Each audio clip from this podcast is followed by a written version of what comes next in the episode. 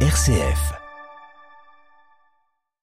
Vous écoutez RCF, il est 8h30 direction Rome pour une nouvelle édition du journal de Radio Vatican présenté ce matin par Delphine Allaire. Fin de mois de suspense au Sénégal, le président Macky Sall se retire de la course électorale pour 2024, annonce télévisée hier soir qui n'empêche pas l'opposant Ousmane Sonko inéligible et assigné à résidence d'appeler les Sénégalais à sortir dans les rues.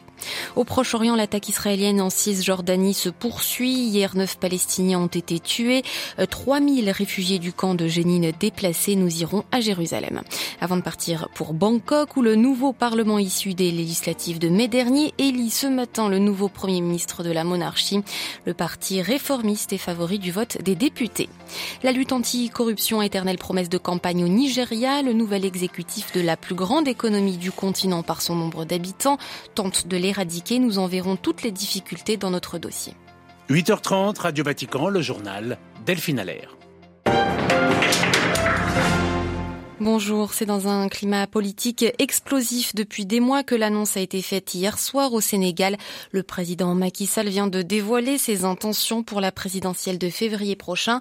Au pouvoir depuis 11 ans, cette fois, l'élection se fera sans lui, Alexandra Sirgan. Et oui, après plus d'un an de tension et de tergiversation, le président sénégalais a finalement mis fin au suspense hier soir. Mes chers compatriotes, ma décision longuement et mûrement réfléchi est de ne pas être candidat à la prochaine élection du 25 février 2024. Contrairement donc aux rumeurs qui m'attribuaient une nouvelle ambition présidentielle, je voudrais dire que j'ai une claire conscience et mémoire de ce que j'ai dit, c'est-à-dire que le mandat de 2019 était mon second et dernier mandat. Dans une allocution d'une vingtaine de minutes, Macky Sall annonce qu'il ne se représentera pas pour la troisième fois, tout en précisant que selon lui, la Constitution lui en donnait le droit. Et c'est justement sur ce point que les tensions résident avec le camp de l'opposition. La Constitution limitant à deux le nombre de mandats autorisés. D'importantes manifestations ont d'ailleurs secoué le pays il y a un mois, déclenchées par la condamnation à deux ans de prison du principal opposant au président, Ousmane Sonko, désormais inéligible. Des manifestations violentes au lourd bilan, 16 morts selon les autorités, 24 selon Amnesty International. Et dimanche soir, Ousmane Sonko a donc appelé les Sénégalais à manifester à nouveau massivement ces prochains jours, et ce, quelle que soit l'annonce du président au pouvoir. Merci beaucoup Alexandra Sirgan. 10 femmes, 25 enfants, ils étaient retenus dans des camps de djihadistes en Syrie. Selon le Quai d'Orsay, ils sont rapatriés en France aujourd'hui.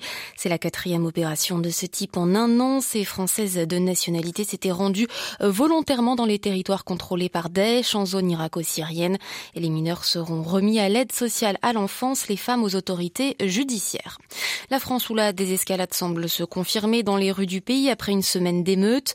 Emmanuel Macron reçoit à la mi-journée 220 maires de communes victimes d'exactions. Depuis mardi dernier, 3915 émeutiers ont été interpellés. 374 ont immédiatement comparu devant la justice.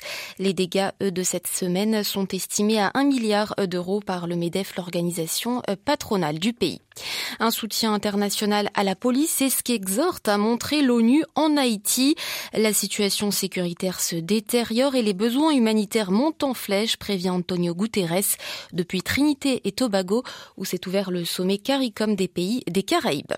C'est la plus importante incursion israélienne en Cisjordanie depuis plusieurs années. Neuf Palestiniens tués hier à Jénine, des dizaines d'autres blessés, provoquant le départ de 3000 personnes réfugiées dans un camp adjacent à la ville. L'opération militaire elle, continue dans cette région du nord de la Cisjordanie. Jérusalem, Valérie Ferron. Les bombardements israéliens se poursuivent pour la deuxième journée consécutive sur le camp de réfugiés de Jénine, où la situation a tourné au pire cauchemar depuis hier soir pour ses quelques 33 000 habitants. La puissance occupante israélienne a en effet envoyé des renforts en troupes, indiquant sa volonté de continuer son opération militaire, alors que sur place, des soldats tentaient de forcer les civils à partir. En quelques heures, plus de 3 000 personnes ont ainsi dû quitter leur foyer à l'intérieur du camp, illustrant pour les Palestiniens le véritable projet israélien leur expulsion de toute la Cisjordanie. Les aériens et les affrontements entre les forces d'occupation israéliennes et les groupes armés palestiniens ont par ailleurs dévasté l'infrastructure du camp, notamment les réseaux d'eau et d'électricité, rendant la situation humanitaire extrêmement préoccupante. La gravité de la situation à Jénine a provoqué de nombreux clashs tout au long de la nuit entre soldats israéliens et jeunes palestiniens dans toute la Cisjordanie occupée, notamment dans les régions de Naplouse, Bethléem et Jérusalem. Jérusalem, Valérie Ferron, Radio Vatican. Réaction américaine à l'attaque, Washington soutient le droit d'Israël à se défendre mais appelle à protéger les civils. On reste au Proche-Orient où la question des réfugiés de guerre et de la contrebande de drogue a été évoquée hier. Échange à Damas entre le président syrien et le chef de la diplomatie jordanienne. La réunion s'inscrit dans le contexte régional de rapprochement des pays arabes avec la Syrie. Le journaliste du Wall Street Journal, incarcéré depuis fin mars en Russie, va bien. Hier, l'ambassadrice américaine à Moscou a été autorisée à lui visite. Les autorités russes accusent Evan Gershkovitch d'espionnage. Un tribunal moscovite a rejeté sa demande de libération le 22 juin. Et puis à savoir que cinq drones ukrainiens ont été neutralisés ce matin près de Moscou, annonce l'armée russe qui dénonce un acte terroriste de Kiev. L'attaque a perturbé le fonctionnement de l'aéroport international de Vnukovo. Vladimir Poutine qui s'exprime aujourd'hui publiquement devant des chefs d'État, la première fois depuis la rébellion Wagner. Et c'est l'Inde qui préside le Conseil Conseil des chefs d'État de l'organisation de Shanghai, une réunion en visioconférence qui réunit Russie, Chine, Pakistan et République d'Asie centrale. New Delhi, Emmanuel Derville. Les participants au sommet de Shanghai ne devraient pas faire pression sur la Russie à propos de la guerre en Ukraine. L'événement offre à Vladimir Poutine l'occasion de montrer qu'il n'est pas isolé sur la scène internationale, L'Inde préside le sommet et près de la moitié de ses importations de pétrole viennent de Russie, qui s'est imposée comme son premier fournisseur moins d'un an après l'invasion. Le géant d'Asie du Sud a même commencé à payer ses achats de pétrole russe en yuan pour contourner les sanctions. La réunion intervient alors que le Premier ministre Narendra Modi était à Washington fin juin pour approfondir le partenariat avec les États-Unis en obtenant entre autres des transferts de technologies militaires. Pourtant, le sommet de Shanghai réunit la Chine et vise à contrebalancer l'influence américaine en Asie. New Delhi est parvenu depuis le début de la guerre en Ukraine à développer ses relations tous azimuts. Ni l'Europe ni les États-Unis n'ont condamné l'Inde pour cette diplomatie opportuniste. New Delhi, Emmanuel Derville pour Radio Vatican. Le Royaume-Uni abrite des fugitifs. Selon Pékin, la Chine fustige là la protection offerte par Londres à huit militants pro-démocratie hongkongais. Elle promet une récompense pour des informations permettant leur arrestation. Les députés thaïlandais récemment élus se sont rassemblés pour la première fois hier. Ils élisent aujourd'hui le président de l'Assemblée nationale sur fond de tractations politiques intenses au sujet de l'identité du futur Premier ministre. À Bangkok, Carolizou. Le roi de Thaïlande, Ramadis, est venu en personne ouvrir cette session inaugurale du nouveau Parlement élu à la mi-mai qui n'a pas encore pris ses fonctions. Une coalition de huit partis politiques emmenée par le Move Forward, le parti anciennement dit de la jeunesse, qui a remporté une majorité de sièges au Parlement, doit former un gouvernement. La tâche se révèle difficile avec en face une opposition pro-militaire hostile à l'arrivée de ce nouveau parti qui menace directement le pouvoir traditionnel en Thaïlande notamment celui de l'armée. Les deux principaux partis de la coalition ont fini par se mettre d'accord sur un candidat issu d'un troisième parti pour présider l'Assemblée nationale. Le vote a lieu aujourd'hui. Reste bien sûr la question épineuse de l'identité du futur Premier ministre.